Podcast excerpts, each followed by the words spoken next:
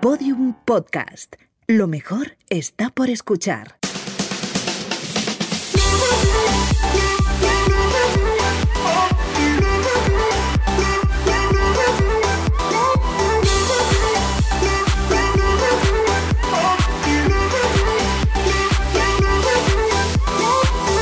Se habla, el podcast de Britney y Chuso Jones con el que aspiran a salir en la portada de la revista Forbes. ¡Vamos!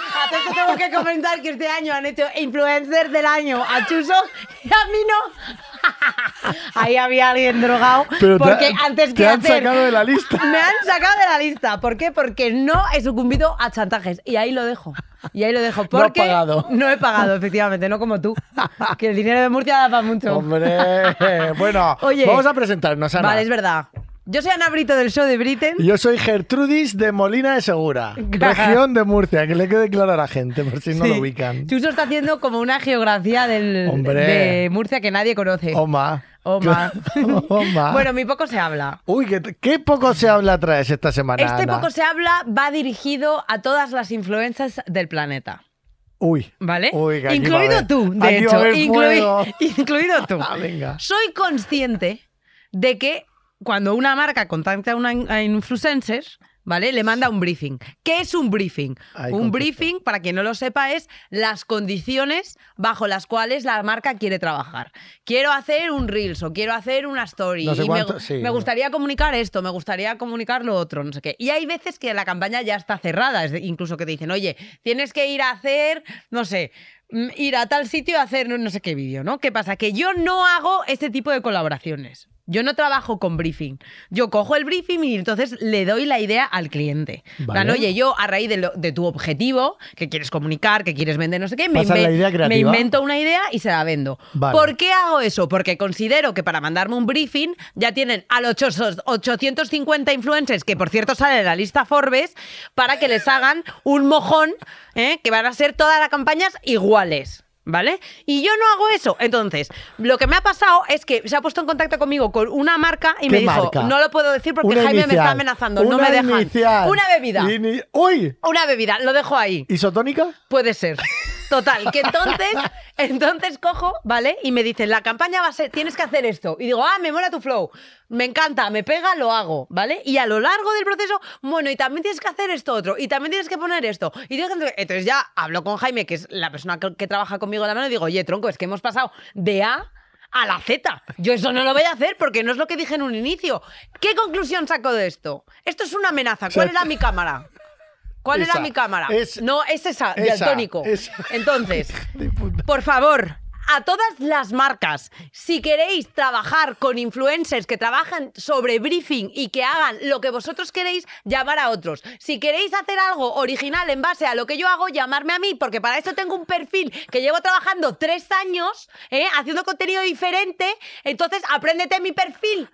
Apréndete mi perfil. Y págame mucho dinero. Y ya está. ¡Bravo!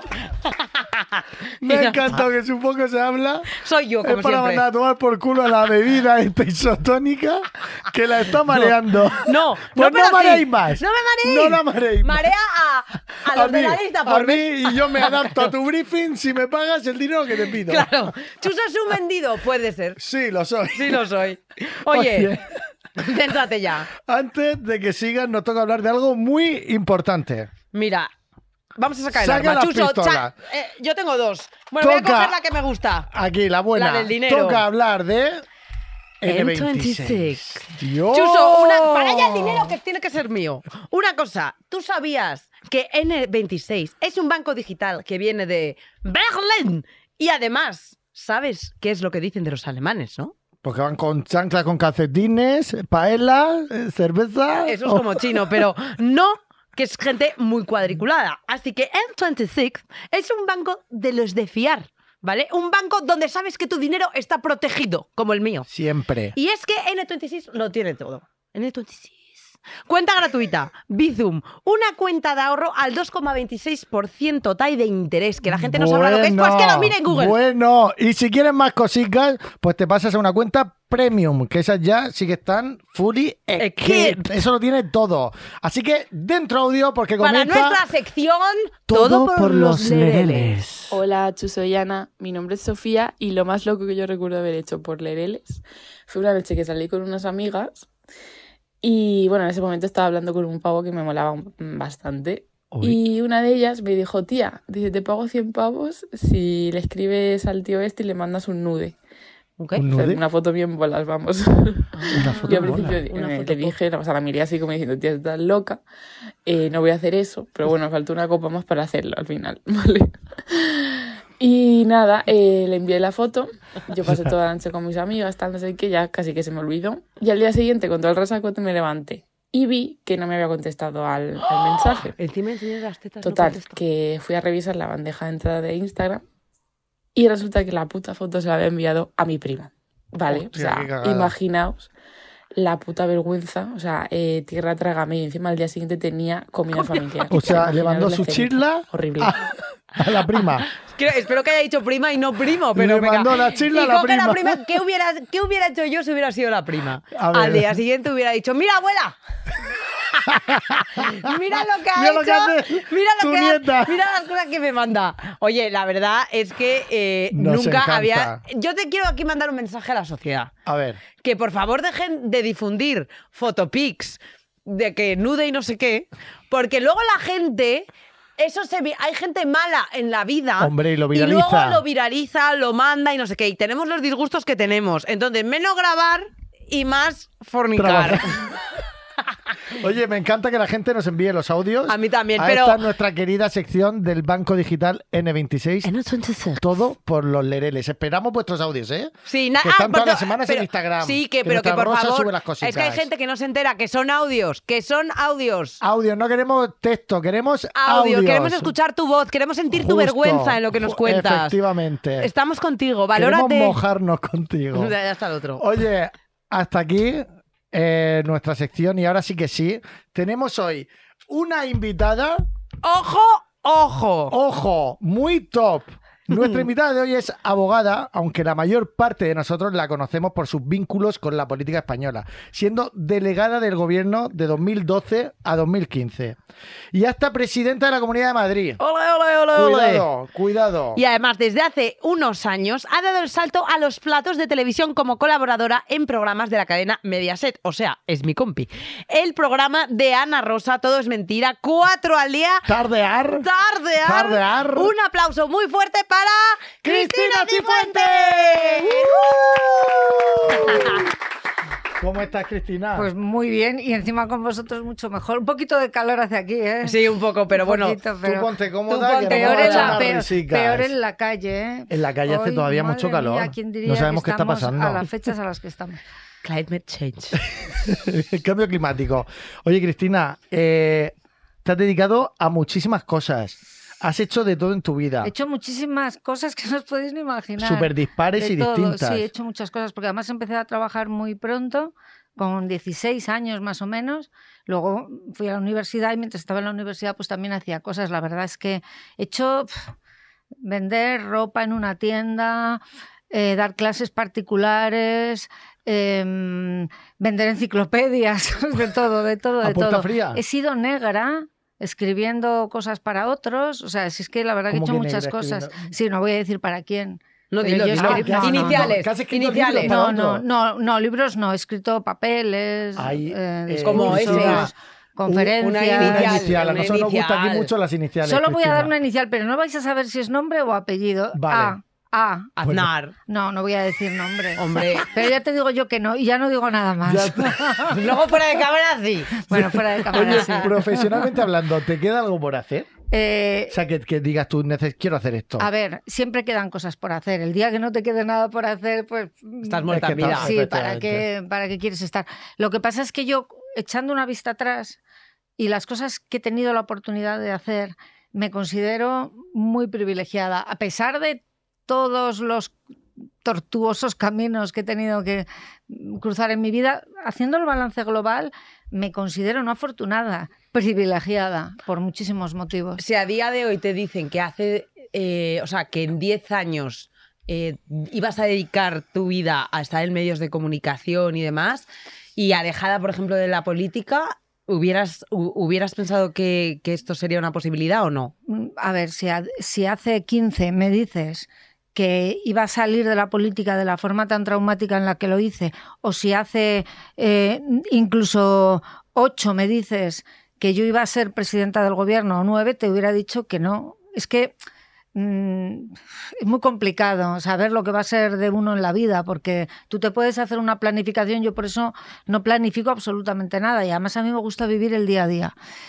Pero plan, primero que planificar es absurdo. En política hay mucha gente que planifica las carreras, cosa que a mí me Y parece... es muy difícil, me- ¿no? pero aparte de difícil es que es una equivocación, porque lo bueno que tiene es Mira, disfrutar el... No, pero bueno, fíjate, Albert Rivera o Bueno, tantos otros. planificó y- O, o Que- Pablo Casado, claro. o- o sea, hay muchísimos ejemplos, muchísimos.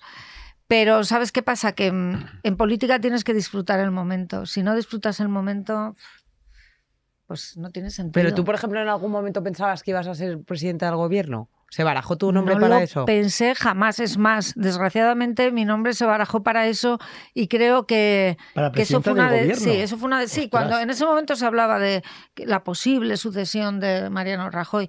Creo que el hecho de que me colocaran a mí en, con ese foco, pues tuvo mucho que ver con que luego, pues, pues fuera una, una campaña perfectamente orquestada para quitarme de en medio. Pero, que eso pasa en la política, Creo, ¿no? O bueno, sea, que sí pasa. o Pero sea, cue- es- em, En la política pasa de todo, en la política estoy- pasa no, de no, todo. no, no, no.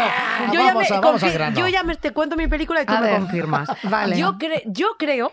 Seguro que, te- que estás equivocado, ya te lo digo Ay, antes no, de que lo pero digas. espera, que, lo- que soy súper lista. Venga. No dejes mira. de soñar, Ana. Lo sé. No Yo, dejes de cre- soñar. yo creo que hay un comité en, en cada ¿Partido? en cada partido pseudo secreto que es quien decide y Rollo que a lo mejor eso cruci cruci sí y que y que a lo mejor entre esos eh, grupos de los diferentes partidos políticos puede que hablen y todo y sean como, como que quien mueve los hilos porque tú aquí has dicho se, bara- se barajó mi nombre se dijo pero como si tú no estuvieras en esa ecuación ¿Quién No, lo no barajó? estaba. ¿Quién lo barajó? Eh, Iniciales. bueno, a ver, personas que tienen mucho que ver con medios de comunicación. Basile. ¿Cómo? Uy, me estoy no, perdiendo, Cristina. no, para nada. ¿Qué Basile era un tipo estupendo. Hombre, ¿lo que, ¿qué pinta un medio de comunicación en a política? ¿Lo estás diciendo en serio? O sea, de A ver, verdad sé, que que... pinta, sé que pinta mucho a la hora de que eh, los partidos políticos pues Es ayudan un a ciertos medios de comunicación para- básicamente es un tema económico, es un tema de intereses un medio económico económicos. puede decidir quién Sí. va a ser claro a sí, eso es lo un que medio económico puede decidir mucho. A ver, es que estamos quedándonos Tiene- como. Yo no voy a profundizar tampoco mucho más Sí, porque no he venido a hablar de esto. Que No, además porque somos cha- yo es por un rollo caso soy un chaval patatero. que entiendo cero de política porque Bueno, la verdad es que yo un A ver, patatero. también os digo una cosa, eh, sin entrar en toda esta Sí, historia, sí, que yo no creo, además no he creído nunca en conspiraciones judio-masónicas, pero sí es verdad que a veces se produce la tormenta perfecta. ¿Qué significa esto? Pues que hay intereses que confluyen, intereses económicos de unos y de otros porque les estás impidiendo que hagan determinado negocio muy rentable, intereses políticos Es que me- porque te me estás poniendo en medio de... Cuando confluyen todos esos intereses, eh, pues al final hay Necesitan una cabeza del consecuencias. turco. Ahí simplemente pasa eso, pero la realidad es mucho más compleja. Yo no la he contado nunca, además, y no creo, vamos, no creo, no, no lo voy a contar Porque no, yo la voy a no, contar no. aquí. Pues mira, porque a estas alturas de mi vida, para mí eh, todo ese proceso fue extraordinariamente doloroso para mí, para mi familia, para fue, fue una especie de catarsis. Yo eso ya lo tengo superado. Eso, Entonces, ¿Tú sabes de qué estamos yo hablando? estoy eh, perdona un momento es que estoy súper perdido o bueno, sea, pues mejor para ti. A, lo- a lo- a donde yo quiero ir es que a veces es mejor estar el guion, perdido. tío. o sea, es que no quiero, no quiero Sí, porque yo me he esto- leído el guion a pero no ver, entiendo por qué Chuso, esto es muy mal rollo, lo que yo estoy vale. contando. Entonces yo, la otra parte que prefiero contar es la parte buena, que la tiene la política, ¿eh? seguro y como todo en esta muchísimo. vida claro Y muchísimo. Entonces yo me quedo con la parte buena. Y además os digo, me da mucha rabia porque veo a muchos políticos, muchos, ¿eh? de todos los partidos, que llevan toda su vida en política o que han estado muchos años y han salido sin siquiera ver de lejos la parte buena de la política, que no es lo que la gente cree. O sea, la parte buena de la política no es poder ir en un coche oficial, no, no es esa poder tener poder, influencia, esa no es la parte buena. La parte de verdad buena no, cojonuda, que Es te da el es subidón. ayudar al, al- al pueblo. En Que efecto. para eso están los políticos. Y, y fíjate, ya no te hablo del pueblo en general, sino personas concretas. También, Que tú de repente, por circunstancias de la vida, te enteras de que determinada cosa que has hecho pues ha permitido que... una- Eso es, eso de verdad que no, no tiene precio. Yo recuerdo, y esto lo he contado muchas veces, mm, pero lo vuelvo a contar, porque fue casi de las primeras cosas que a mí me pasaron cuando fui presidenta de la Comunidad de Madrid. A los dos o tres meses me vi- estoy en la Asamblea de Madrid y se acerca una señora de la limpieza y me dice, oye, ¿te puedo dar un abrazo? Y, le- y yo, claro, extrañada, le digo, sí, por. Y me dice, es que yo tengo tres hijos. Dice, con el abono transporte que acabáis de aprobar, el ahorro que eso supone para mí, me permite comer la última semana de mes. Y se le caían lagrimones, claro. Bueno, a mí también. Cuando llegas a tu casa, te da un subidón que al final pues es que lo demás te da igual. Y cuando lo dejas, aunque sea de forma muy, pues muy eh, abrupta como lo dejé yo, cuando recuerdas esas cosas, pues dices, pues mira, me compenso. Por eso yo me quedo con la parte buena y de esas, de esas anécdotas os podría contar infinidad, muchísimas. Pero yo es que creo que lo que tú estás diciendo, Cristina, que yo no entiendo casi nada de política. No veo la tele, no tengo tele en qué casa, ¿vale? qué porque suerte porque eres. no quiero Tendrás una vida... ver todo eso, pero sí que pienso A que ver, la esa- tele también tiene cosas buenas, ¿eh? Por supuesto, yo, Chuso, por ejemplo. tardear, entretenimiento, pero lo que quiero decir es que creo que se ha desvirtualizado muchísimo el, eh, o sea, a los políticos, lo que tú estabas diciendo, y la parte buena que es lo de lo que hablábamos del pueblo, es que eso no es la parte buena, es que eso debería de ser el 100% del trabajo Sí. de todos los políticos. A ver, hay, hay muchos políticos buenos, ¿eh? por yo no supuesto, quiero hablar, hay por supuesto políticos que habrá muy políticos buenos, buenos de todos los colores, Pero yo pero, creo que, políticos- que- que un político per se al final no deja de ser una persona y como ha dicho Cristina, aquí se confluyen muchísimas más cosas como para que esa persona pueda ejercer de manera individual. O sea, hay muchos intereses eh, económicos, muchos intereses culturales, muchos intereses para con otros países Y- a nivel también- comunidad que vamos todos a nuestra bola. pero también entran O sea, que- intereses personales. Sí, Sí, pero no. que una sola persona no, No va a cambiar. O sea, el alcalde de un pueblo probablemente pueda hacer mucho más por ese pueblo que el Eh, presidente de España, por Ahí sí solo por seguro. España. Bueno, a ver, el presidente de España Debería hacer más, puede puede hacer ser. muchísimas cosas. No, a lo mejor eh, él no va a conocer probablemente a las personas a quienes sus medidas están beneficiando, pero indudablemente el presidente de, de un gobierno tiene un poder tremendo. Luego la diferencia está en cómo lo ejerza uno u otro. Lo puedes ejercer co- como, si fueras una especie de dictador eh, bananero o lo puedes ejercer de otra manera. Yo ahí ya prefiero no entrar porque, porque, mira, lo bueno que tiene estar fuera de la política es que para mí ha sido muy liberador. El poder decir lo que pienso, aunque no lo digo siempre, también. No, no lo digo siempre, Ya, pero, Pero porque pero no te compensa. no, no por eso, sino porque a mí no me gusta echar mierda a otras personas, hablando pronto y mal, no me gusta. Entonces, pues ¿para qué voy a empezar ahora a contar las miserias de uno y de otro? y de- ¿Para qué? Es que no, no me compensa. Aparte que yo os digo, y no quiero ponerme muy profunda, que yo he aprendido en la vida, pero no lo aprendí además de mi salida de la política. Lo- a mí lo que de verdad me ha marcado en mi vida fue un accidente gravísimo que tuve hace 10 años. Ah, Estuve a punto de aquí, morirme. Bueno, pues eso fue para mí un antes y un después. Fue de repente empezar una vida ¿Pero diferente. cuántos días estuviste en Pues mira, coma? estuve en coma dos semanas, pero luego estuve en la UCI un mes. Hostia, sí. Eh, y luego estuve, bueno, fue muy traumático porque tuve muchas lesiones. Estuve a punto de morirme tres veces. Ahí, en ese proceso. Sí, la primera vez en la, en la ambulancia, luego me lo contaron después, meses después, los que me atendieron del SAMUR, que me salvaron la vida. Eh, yo tuve el accidente en el Paso de la Castellana, al lado del Bernabéu, por cierto, y me llevaron a La Paz y no llegaba porque me moría. Entonces tuvieron que parar la ambulancia, tuvieron que sedarme, tuvieron que intubarme y tuvieron que, que hacerme una... eh, pues me tuvieron que drenar un pulmón porque me estaba muriendo. La segunda vez fue en urgencias. Esto me lo contó además el médico que me atendió también tiempo más tarde, que yo le dije, por favor, no, no hace falta que me des tantos detalles. Me tuvo, porque te- estaba teniendo una hemorragia interna, me tuvo que meter los dedos en el pulmón a través de una herida y sacarme las costillas que tenía adentro. O sea, una, una cosa terrorífica. Y la tercera vez fue en la UCI de La Paz. Yo estaba en coma, pero tuve un fallo multiorgánico, entonces a mi familia les avisaron para decir que, pues que se prepararan porque probablemente no iba a salir. Bueno, cuando sales de una situación de esas, cuando además eres Madre consciente de que te vas a morir, porque yo cuando estaba en la UCI, ya consciente, fuera del coma, Eh, no Porque, solo- perdón, tú en el coma entiendo que no tuviste ninguna experiencia cercana a la muerte de bueno, esas, ¿o tuve, sí? sí, sí, tuve. Para mí el coma no fue una experiencia nada buena, fue malísima. ¿Pero la recuerdas? La recuerdo perfectamente. Es una cosa además muy curiosa porque yo, por ejemplo, no recuerdo los sueños. Bueno, los recuerdas en el momento justo de despertarte, pero Sí. sin embargo la experiencia del coma, lo que yo viví durante el coma, lo recuerdo nítidamente. Ya han pasado 10 años y ¿Y sí qué lo recuerdo. ¿eh? Pues yo tuve un sueño, o sea, tuve- era, un- era una especie, yo lo llamo el sueño, porque era una, fue una historia paralela, pero muy real, muy nítida mm, y no agradable. Pues yo recuerdo que entonces era delegada del gobierno cuando tuve el accidente. Ah, cuando te pasó estabas Sí, en el gobierno. era, del- era delegada del gobierno, iba en moto, porque yo el coche oficial siempre lo he utilizado lo justito. Muy y bien, tuve el accidente en moto un viernes por la tarde.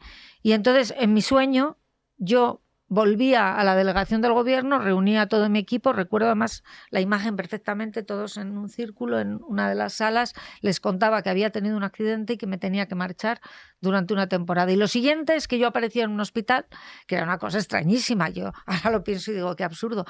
Porque lo único que recuerdo de aquello bien es que eran japoneses, no me preguntéis por qué, pero eran japoneses todos. Entonces yo intentaba todo el rato averiguar dónde estaba, qué estaban haciendo conmigo y los nombres de los médicos que aparecían en la chapita.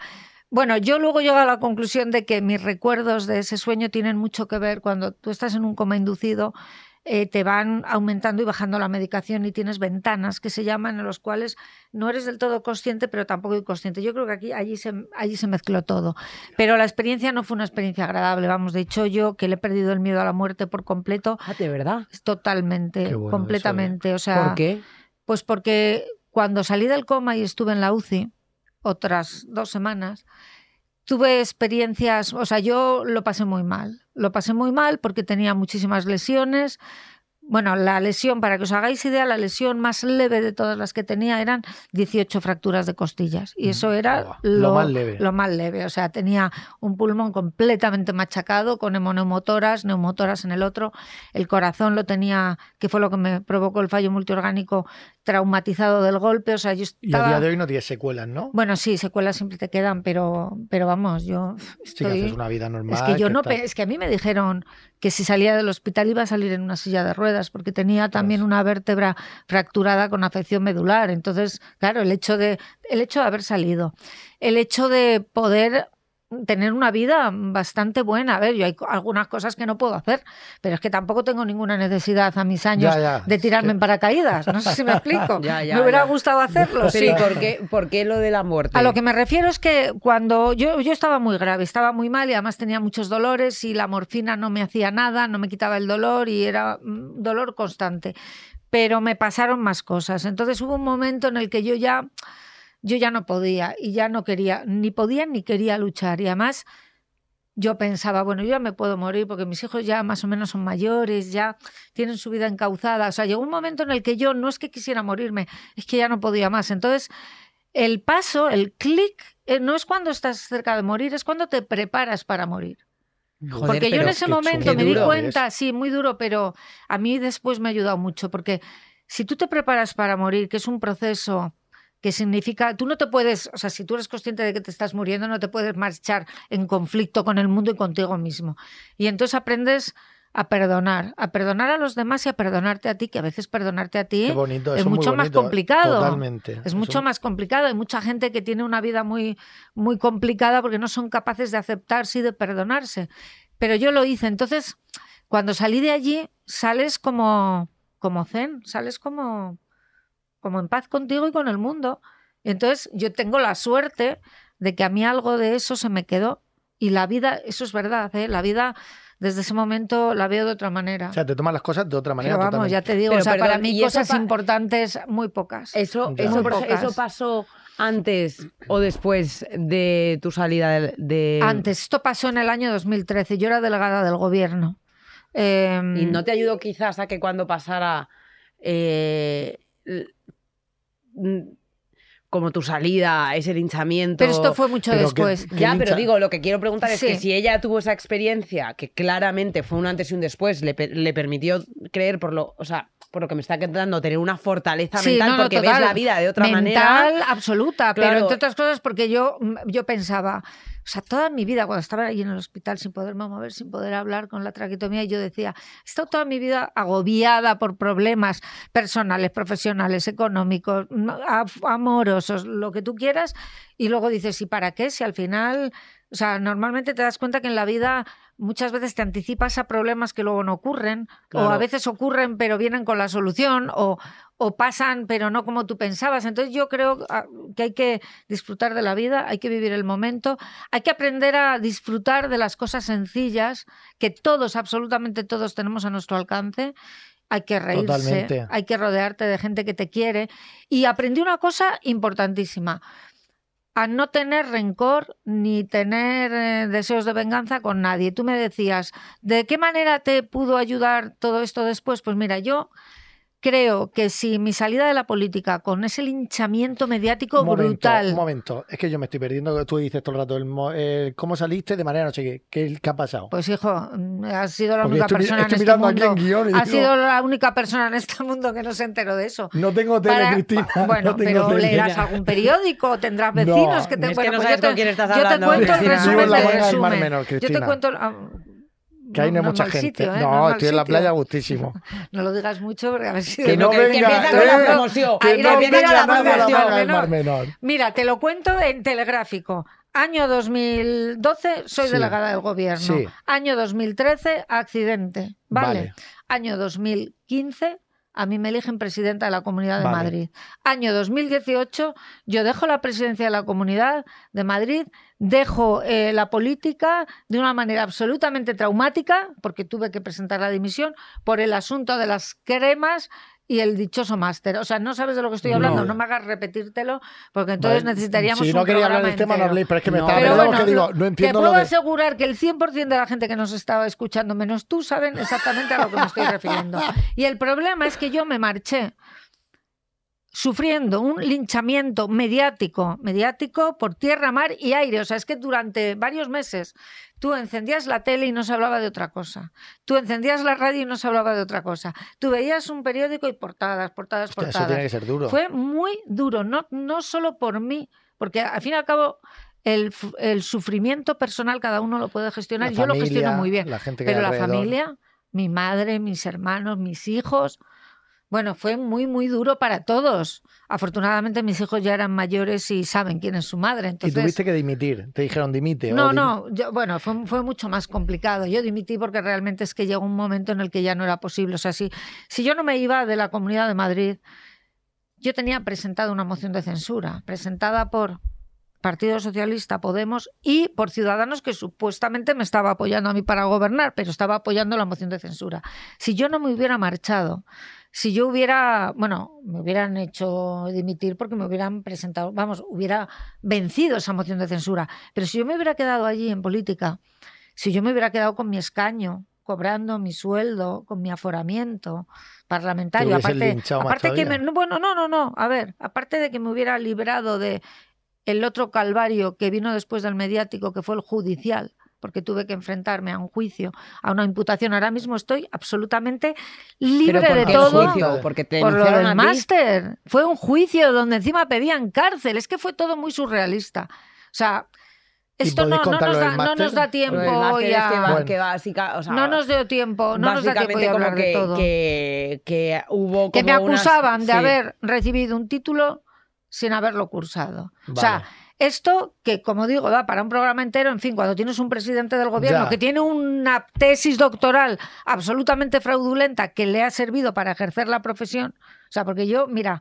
si queréis otro día hablamos del máster, pero para que todo el mundo lo entienda, ese máster yo no lo necesitaba para nada, porque yo tengo el título de licenciada en Derecho pre-Bolonia, que son cinco años, por la Universidad Complutense y ya tengo el título de máster acreditado en mi propia titulación de cinco años por la Universidad de Bolonia. Eso aparte de que tengo otro máster en, la, en el centro universitario Ortega y Gasset, pagado por la Universidad Complutense, por cierto, que yo cursé cuando, era- cuando estaba en la, en la Complutense, que soy funcionaria de la universidad, tengo mi Ya, ya, oposición. oposición. Pero al final se ha cuestionado poco menos que, que si yo eh, he hecho el bachillerato superior y lo demás me lo han regalado a mí. Eso siempre me molestó bastante porque yo me paso mi vida trabajando, currando desde, lo he dicho antes, desde que tenía 16 años, yo trabajaba para pagarme los estudios y he trabajado de todo.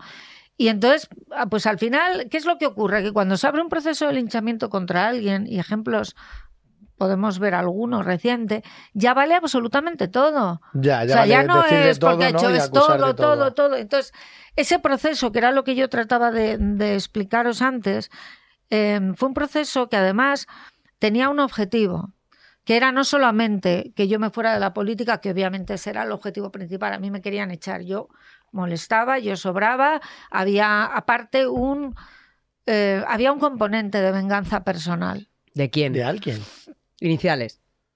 No, es que te tendría que dar muchas. Cristina, y al final dinos pues. Nos Había un componente de venganza personal porque tener en cuenta que cuando yo llegué a la presidencia de la Comunidad de Madrid, en vez de pues seguir hacia adelante y levanté algunas alfombras, algunas alfombras muy grandes, muy pesadas que provocaron casos judiciales que actualmente están en marcha, como por ejemplo el presunto fraude en el canal de Isabel II que yo llevé a la Fiscalía Anticorrupción y que ha dado lugar a un caso de corrupción que afecta al Partido Popular, bueno, no al Partido Popular, a, a- a miembros del gobierno del Partido Popular anteriores y que en estos momentos está pendiente de, juicio. me- te juro, Pero claro, ya película. comprenderás, claro, claro, ya O sea, esto es de comprenderás que Pero ¿y por mucho no no me derechos? Pero no solo esto, es que pues lleva también a la fiscalía presunto caso de corrupción económica O sea, que en tú la crees ciudad que de la básicamente, justicia. para hacer un resumen, como tú llegaste ahí y empezaste a abrir casos de corrupción y empezaste a dar dijo- nombres de gente que la había hecho regulín y regulán,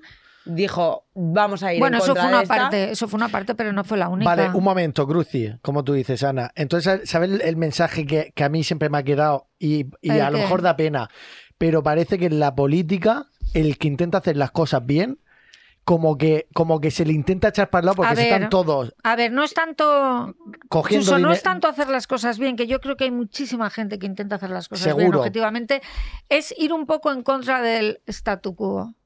O sea, Pero Ya, pero el ¿quién es el status quo? Pero el status quo está pero, mal. pero ¿cuántos Llega- años tenéis vosotros? A ver. Mira, yo o sea, tengo no sabéis quién es el, quién es el, o sea, es Pero que, que el banco, los bancos. no, en general, a ver, es Mediaset. que no, hay muchos intereses de muchos tipos. Si Forbes tú- 35.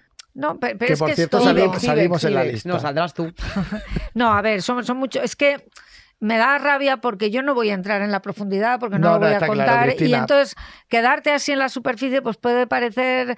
te- la gente te escucha y dice, "Bueno, esta tía se le ha ido la- en el accidente, se dio un golpe en la cabeza No, y, empieza a ver. No, pero bueno, es que al final yo sé lo que hay detrás y hay otras personas Ya, que pero tú también lo porque has, saben. esta- has estado ahí. Trato de explicarlo de una manera muy, muy, muy Sí, genérica. muy sutil, muy al- sutil. No, muy genérica, muy por encima y al final pues esto parece una... Yo lo que os digo es que había muchos intereses. Yo hice pocos amigos, no hice muchos amigos ni en mi partido, ni en el mundo de la empresa, ni en el mundo de la política en a estos efectos. Entonces, en un momento dado, pues vino bien, vino bien ¿Sabes lo que quitarme. más- Ahora bien, os digo una cosa. Yo, si algo tengo claro de todo lo que a mí me ocurrió es que, al margen ya de ese de, de cuestiones concretas y de ese componente personal que había.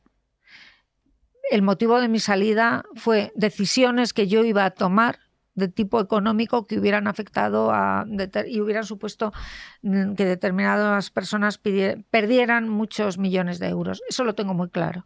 Eso lo tengo muy claro. Algunas, Que desde algunas. ese momento que desde ese momento yo ya estaba muerta, pero no lo sabía, como la película de los otros. Pues lo mismo, exactamente igual. Qué- qué Pero yo no quiero ir ahí, miedo, fíjate, yo quiero quedarme en el. quiero No, porque mira, quédate con la parte O buena sea, por que es lo que ejemplo, yo, No, el, pero el tema que íbamos a Hay un tema hoy- personal, que era lo que, lo que os decía, que justifica la dureza de- del escrache mediático que yo sufrí. O sea, porque si simplemente hubieran querido echarme de la política, bueno, pues cuatro titulares y tal. Eh, ahí hubo algo más. O sea, yo soy consciente de que ahí lo que se O sea, tú crees que es se que levantó yo... el teléfono y fue a por ella. Bueno, hay una grabación que además no ha salido, o sea, lo, se lo publicó el país, creo recordar. Y está en, en las cintas que tiene la Guardia Civil, la transcripción de las cintas de la Guardia Civil del caso, me parece que es Púnica, creo, no estoy segura, donde se dice literalmente, refiriéndose a mí, una persona que tiene mucho poder en, en España y en el Iniciales, mundo económico. Eh, y dice, No, no, estas, Cristina. búscalo, busca hemeroteca del país y lo encuentras. Y dice, esta señora las va a pasar putas.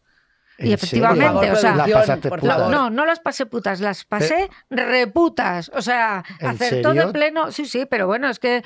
Bueno, y- acertó de pleno, no. Acertó. Lo- lo- era la, ¿no? la No. mano de. Bueno, yo era ¿Tú el que objetivo. di- o sea- Pero dejarme que os cuente lo que yo quería contar. El objetivo político lo consiguieron, el objetivo de destrucción personal no lo consiguieron. Si me estáis escuchando, queridos míos, no lo conseguisteis. Eso no lo Mira conseguisteis. la cámara, mira la cámara. Mira, ¿Cuál es? mira. Sí. Amenaza, una no, amenaza. no amenazo tonta. porque no, no lo consiguieron. O sea, yo ni, he teni- ni me tiré a las vías del metro, ni me tiré por el viaducto, ni me fui al psiquiatra que me Que para recetara. volverse loco, ¿no? Cuando Eh, está todo, sí. el- todo el mundo ¿Y por qué no me ocurrió eso? ¿Por qué, estoy, por qué estoy contando Ah, todo este porque rollo patatero? venías- Claro. es que yo venía de una experiencia en la cual Pero yo muchas veces lo he pensado, digo, si yo no hubiera pasado lo que pasé en la UCI del Hospital de la Paz, es muy probable que no hubiera soportado todo lo que vino después, pero yo tenía esa fuerza. Tenía esa fuerza y pude no solamente salir adelante, sino perdonar. Y bueno, perdonar no es la palabra. Dejar atrás Dejar a toda la gente todo que me había hecho mal. A mí hay una frase que la repito hasta la saciedad, pero que me encanta de Borges, que resume un poco cuál es mi filosofía de vida, que es yo no entiendo de venganzas ni perdones. El olvido es la única venganza y la única y el único perdón. ¿Por qué creo que esto es fundamental? Porque cuando alguien que te ha hecho mucho daño, tú le odias, esa persona tiene poder sobre ti. Es como cuando tienes una relación muy tóxica y tú sigues ahí, este hijo puta o esta cabrona me ha hecho ta, ta, ta, ta, ta. Esa persona tiene poder sobre ti. En el momento en el que deja de importarte, eh, estás liberado por completo. Es liberado. Entonces, no, es así. es así. favor, un aplauso. Entonces, es muy importante Para en la la gente que está en casa escuchando, Claro, que no, mucha no. gente seguro está enganchada Totalmente, a ver, a una persona tóxica. algo. Claro, mu- todos en algún momento lo de la vida dicho lo hemos tiene hecho. mucha fuerza, A ¿eh? ver, esto no ocurre de un día para otro. Hay que chocolate. Claro, hay que, hay que olvidarlo, hay que, hay que conseguir, Ana, que no te importe. Hay que conseguir que si Yo decir día... que soy muy rencorosa. No, pues esto sí, está y mal está hecho, fatal, ¿eh? sí. Esto estoy- está mal o sea, hecho, por eso. pero a mí me sobre ha todo por ti, frase, ¿eh? pero sobre todo por ti, porque al final estás perdiendo un tiempo Sí, en odiar a alguien que no lo merece. Estoy de acuerdo, pero también es un trabajo personal. es un trabajo. Que tienes que hacer Sí. y que algunos, y me incluyo por supuesto, nos cuesta más que otros porque Sí, tenemos esa, esa faceta horrible sí. que es la de ser rencorosa que muchas veces. Hombre, bueno, yo soy rencorosa, la verdad que estoy pensando en casos extremos, ¿no? Claro, O son sea, ahí mi amiga extremos Carlota, que me conoce toda la son- son vida, casos ¿soy rencorosa? extremos. Sí. Sí. No, pues es una Sí, sí, equivocación, de verdad, te lo Sí, digo lo sé, porque... No, no hay que ser rencoroso en esta No hay vida. que ser rencoroso, pero opino que lo que ha dicho es muy potente precisamente porque te hace reflexionar. Si A ver, olvidas, no te entiéndeme, dedicas tiempo. Eso no significa que tengas que ir de flower power por la vida, de que todo el mundo es bueno. No, simplemente la gente mala, la gente tóxica, tienes que sacarla de tu vida. Sacarla por completo. Y ya, Yo congelaba a conseguir mucha que no te importe, pero, pero si consigues encima que no te importe, a mí me dio una felicidad hace no demasiado, un año, así que me, me crucé. En Eso una- era en mi un siguiente evento. pregunta. Me crucé en un evento con, ¿Con una Pues con persona. alguien que la haya hecho sí, daño. con una de las personas, digamos, que de verdad contribuyó a, a ese linchamiento y además, en su caso fue por motivos personales, porque él estaba convencido de que yo había... Él. Él estaba convencido de que yo había puesto en evidencia comportamientos suyos poco éticos eh, frente a otras personas. Bueno, el motivo da igual. Había también un poco de trasfondo económico porque no le habíamos dado el dinero que él consideraba que se le debía de pagar a un medio de comunicación. Estoy A un hablando, ¿Puedo, medio de puedo decir una cosa, estoy hablando del director de un medio de comunicación. O sea, eh, no estoy Pedro hablando J. de- no, no, no. Y además, de verdad, no me preguntes nombres porque yo no lo voy a decir.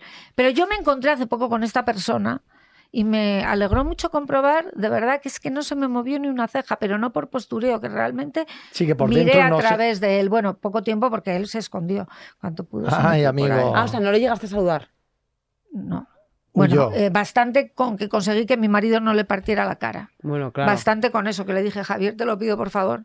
Te lo pido, por favor. Porque mi marido no tiene esta filosofía mía de vida. Mi Ya. marido tiene ganas De de, matar a la encontrarse a gente. tres personas y decirles Ir a por cuatro ellos. ¿Tú crees que la, la mujer en el poder es un mito o es una realidad? Ahí vamos al tema Eh, que es la sí, mujer en esa- poder. Hoy nuestro tema es la mujer Que en no, el poder. hoy ya a- Estamos Pues comprobando... entonces no me llaméis a mí, que yo no tengo poder ¿Por qué? Porque a lo, a mejor tú nos puedes Sí. decir, oye, yo he vivido una experiencia a través de la cual quizás, no lo sé, pues por ser mujer y por, por tener una posición en ese momento de poder, pues se, se ha poder- se ha podido tener ciertas actitudes conmigo Vale. de X manera, ¿no? Si las cosas han cambiado desde antes hasta ahora. A ver, yo creo que han cambiado mucho y creo que afortunadamente hoy en día las mujeres tenemos la posibilidad de poder acceder a los puestos en, en- en la administración, sobre todo porque el mundo de las empresas va mucho más retrasado. Las grandes empresas del IBEX tienen, o sea, prácticamente no hay mujeres en los consejos de administración, pero en la política sí que hay, hay muchas además.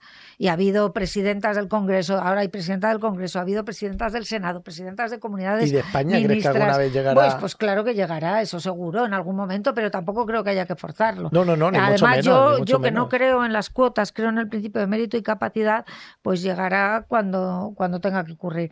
Pero sí creo que España sigue siendo un país machista en muchas cosas y sí creo que el hecho de ser mujer hace que cuando ocurren determinadas situaciones se nos dé con mayor dureza. El otro día que estaba haciendo una entrevista y entonces de repente me preguntan por eh, qué te parece, cómo va vestida no sé quién. Es que yo me niego, o sea, Ya, es, que como, ¿por qué me estás preguntando eso solo cómo se va? le, se le dice a las mujeres Ya. ya. pero vosotros os fijáis que, por ejemplo, cuando hablan de la reina Leticia es básicamente no para explicar que se ha hecho una cosa o ha hecho tal cosa, sino el modelito que lleva. O la vicepresidenta del gobierno, o las es que ministras, parece- o, o la presidenta de la Comunidad de Madrid.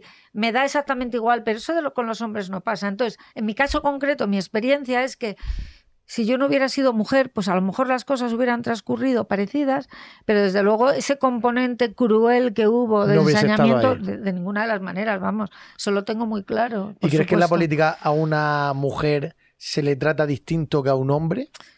Sí, desde el momento en que hay una ley de paridad que obliga por cuota a que tenga que haber un número X de mujeres y que en algunos casos, pues si tú tienes que hacer una lista electoral, te hablo de un pueblo de 100 habitantes, es que no hay mujeres, pero las tiene que haber porque si no la lista es ilegal. Sí, en algunos casos Es que favorablemente. eso a mí me parece que no es una otros- meritocracia. O sea, tú al final, ¿a quién le tienes que dar el puesto? A la persona que sepa más y que tenga más conocimientos y que se adecue más a ese puesto Debería en de concreto. ser así, Ana, pero independientemente del sexo. claro, Entonces, eh, ¿por qué? Porque al final lo que vale es el mérito y el la mérito capacidad. tuyo. Mérito, Oye, si de repente hay una empresa, ojalá que sea un 90% mujeres porque Ya, son pero- la- más, más válidas para ese puesto, pues solo esa empresa, pero a lo mejor habrá otra donde no sea así porque no ha surgido, ojalá que surjan, pero no ha surgido como Bueno, que hagan como match te, en los como te escuchen las feministas acérrimas, ojo, digo acérrimas porque yo soy feminista, lo he sido toda mi vida. Pero es que ahora parece Y que solo hay un tipo de feminismo. Ya, pues ese es el problema, que es un feminismo excluyente además.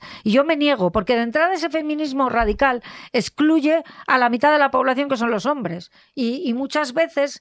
eh, determinado movimiento feminista lo que hace es, en vez de, pues es que no, no, no hay igualdad si no hay cooperación de la otra parte. Esto es así, pero, pero bueno, vamos avanzando poco a poco, también es verdad. Hombre. Tú, tú hablabas del principio de mérito y capacidad. En general en la política, ya da igual que sean hombres o mujeres, no se tiene demasiado en cuenta el principio de mérito y capacidad. No se tiene demasiado en cuenta en muchísimos casos. Sobre todo, perdón En que lo diga en casos. política. En política. En política Pero es que yo, digo, eso sí, me sí. parece irrisorio. Ya, o sea, que tú tengas eh, eh, gente en la política que no está capacitada, capacitada para empeñar ese puesto. O sea, que tú seas. Esto me lo estoy inventando porque no tengo ni idea de quién es quién en la política, ¿vale? Pero Bueno, me lo pues hay invento. de todo. Mira, Eh, yo que un eh, presidente espera, de España no, no, sepa hablar inglés, sea del partido que sea, ya, o sea, que te pidan para ser camarero en Benidorm, saber inglés, y que un presidente de España no sepa el idioma del inglés, Ya, pero mira, me parece, pero, os lo juro, de- Chuso, de, de bueno, vale, pues yo aquí discrepo, te voy a decir Pues a mí por me parece A mí me parece muy importante que un presidente del gobierno sepa hablar inglés, pero mucho más importante que sepa hablar inglés es que sepa gestionar bien el No, dinero no, de eso los por desco- españoles. por Ya, descontado. bueno, por lo descontado Pero- lo das pero es tú, que- pero no, es que esto pero- no siempre claro, ocurre. pero lo que yo pienso O sea, lo que que me- te quiero decir es que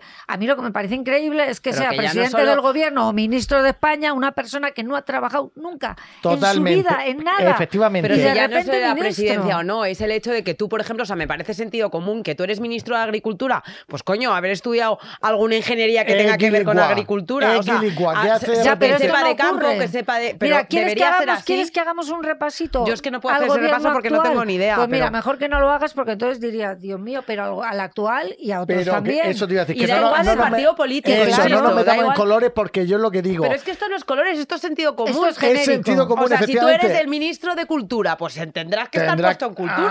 Ah, eres Pues- ministro de Sanidad. Tendrás, Pues que tendrás haberte que- estudiado la eh, carrera de medicina, haber estado gestionando un hospital. o Saber haber estado cómo funciona, qué dentro de necesidades un tienen los hospital. médicos, qué no, qué co- en qué Efectivamente. cosas Es que fallan, en esto es de tener coherencia en la cabeza, de ser una persona coherente. Claro, es debería de ser Y por así, eso cuando pero tú no decías, es Cristina, cuando estabas contando todas las historias estas, yo por dentro como ciudadano estaba pensando, qué miedo, porque todo No, esto hombre, no fuera de la política, pero todo eso que tú estás contando Pero ella lo ha sigue ahí dentro.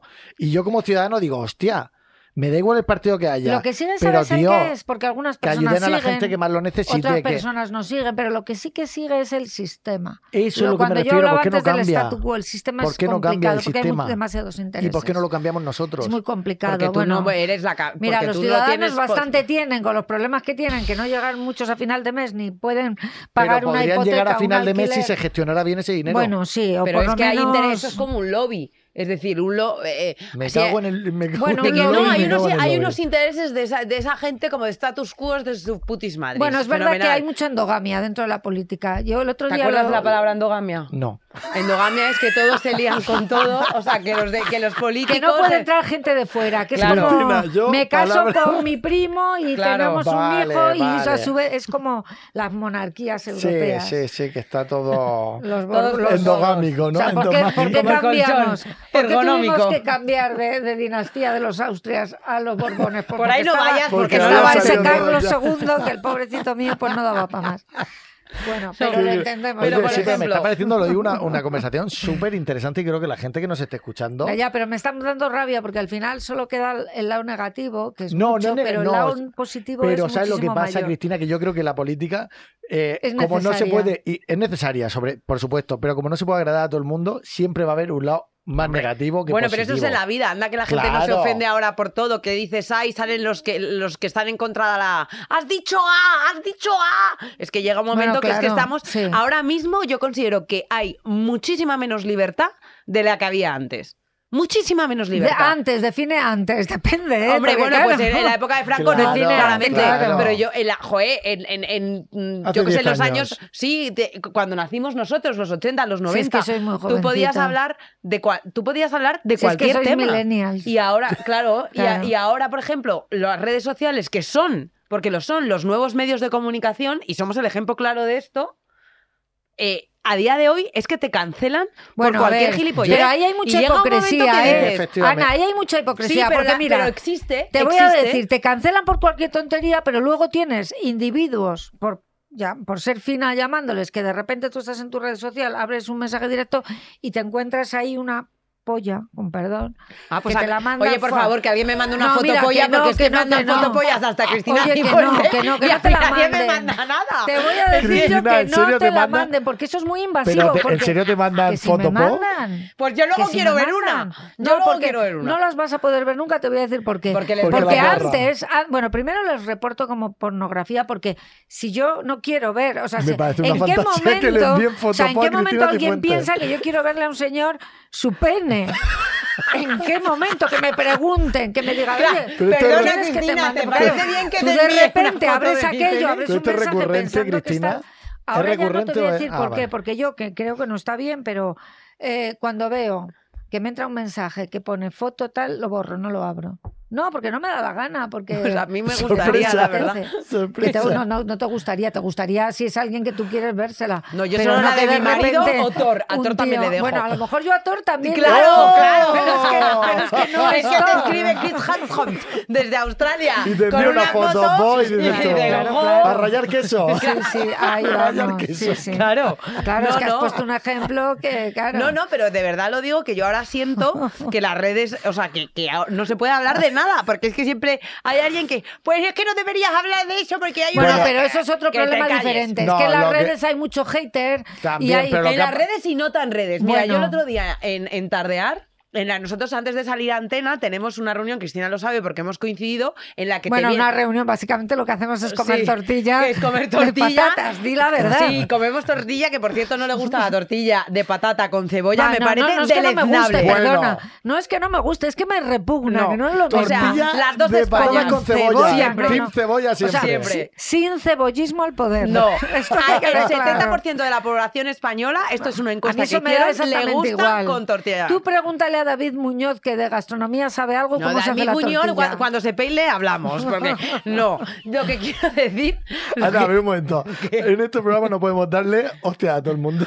solo he dicho O que sea, no podemos estar soltando a todo el Sí, mundo. sí, porque- aquí vosotros... que me cae muy bien David Muñoz. Bueno, yo he sí te cae muy bien, no, pero que yo se he visto pele. un montón de, de vídeos de David Muñoz haciendo la tortilla francesa perfecta. Eso Que no es tan justifica- fácil, ¿eh? No, Es que difícil, media yo- hora para hacer una tortilla. Media hora para hacer una tortilla. Prefiero que me salga mal. Y luego te digo una cosa. Eso no justifica que a mí me, guste cómo va A ver, peinado, Ana, yo te voy a decir una cosa objetivamente. Yo que no sé cocinar y soy un cero a la izquierda, lo reconozco. O sea, entre mis muchas cualidades no, No se está la encuentra cocina. Pero el día que tú quieras, yo te enseño a hacer una tortilla francesa en cinco minutos. ¿eh? No hace falta media hora. No, pero la, la de David tarda. ¿eh? Bueno, la de. David le echará, pero yo te digo la típica tortilla, huevo. No, que si a mí me sale sin genial. nada, o con queso, o Bueno, con jamón. que lo que yo o con quería. Y crudita decir- por dentro, ¿no? Así un Sí. poco. Eh, no muy cruda, pero jugosa. Jugosica. jugosa. Porque a mí el huevo crudo Pero que no lo que yo quiero decir es que en esas Uy, perdón. reuniones, que básicamente lo que hacemos es, por supuesto, comer tortilla y repasar los temas que vamos a ver ese día, se genera debate. Entonces, en ese debate yo he escuchado, y tú seguramente ¿Qué has también, escuchado? he escuchado, no, pero hombre, eso no lo puedes decir, a ver si, a ver si. ¿Cómo que a ver si? O sea, ¿cómo que a ver si? Tenemos que ahora estar andando con miedo de que cualquier cosa que digamos Lo ser- políticamente correcto. es que lo políticamente correcto es un Ya. coñazo. Es que eh, vivimos en una burbuja absurda en la que no puedes decir nada a ver si alguien se va a sentir Que ofendido. además alguien se Coño, va a que sentir vaya a ver al ofendido, psiquiatra. seguro. Eh, fíjate, me alegra que digas eso, porque yo, a ver, ¿ves? Esto no lo diría en público, ahora que estamos en privado, Claro. que no nos escucha nadie, lo podemos decir. Pero es que yo lo pienso muchas veces, digo, hay personas, sobre todo más que en Instagram, sobre todo en Twitter, ahora X. Bueno, es que Twitter. Es- aquello se ha convertido. no tengo Twitter. Desgraciadamente, pues mejor para ti, yo sí, y desde hace Yo muchos tampoco. años. O sea, yo sí, y pero no, no me, me voy a marchar, o sea, haters, escribir lo que queráis, que yo no me Y voy a marchar. ¿Y qué es lo que fotopollas has si visto Porque queréis. llevo más de 15 años, pues lo que veo es personas que necesitan ayuda profesional. Porque no es que sean haters, sino que realmente lo que Es hacen otro es nivel. utilizar ese canal para poder hablar con alguien. Me da igual que sea influencer, actor, escritor, eh, tal, para soltar la bilis, para descargar el odio.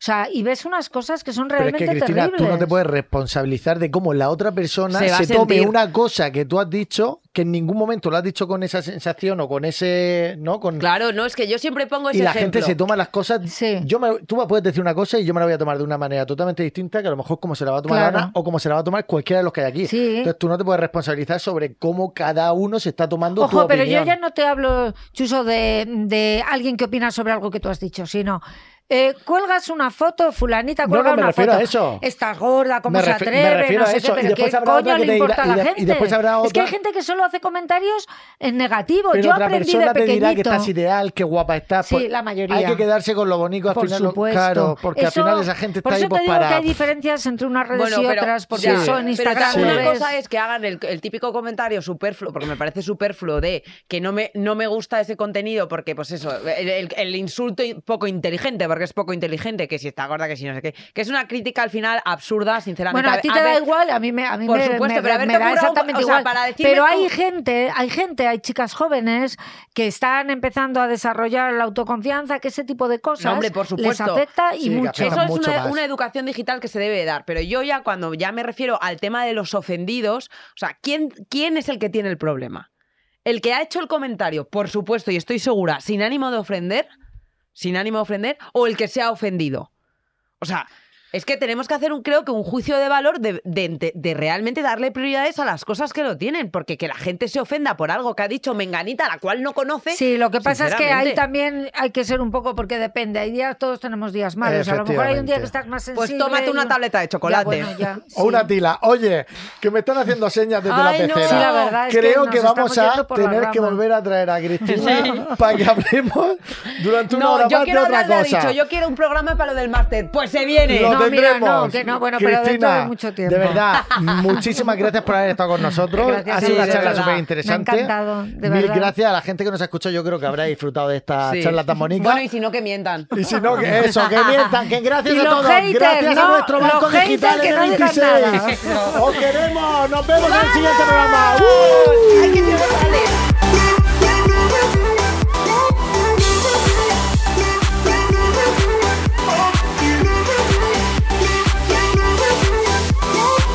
Poco se habla es un podcast presentado por Britney Chuso Jones y producido por Podium Podcast.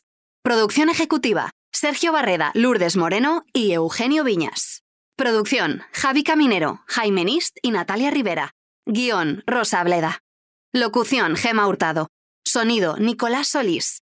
Realización audiovisual: Bea Polo. Todos los episodios y contenidos adicionales en podiumpodcast.com y en nuestra aplicación disponible para dispositivos iOS y Android.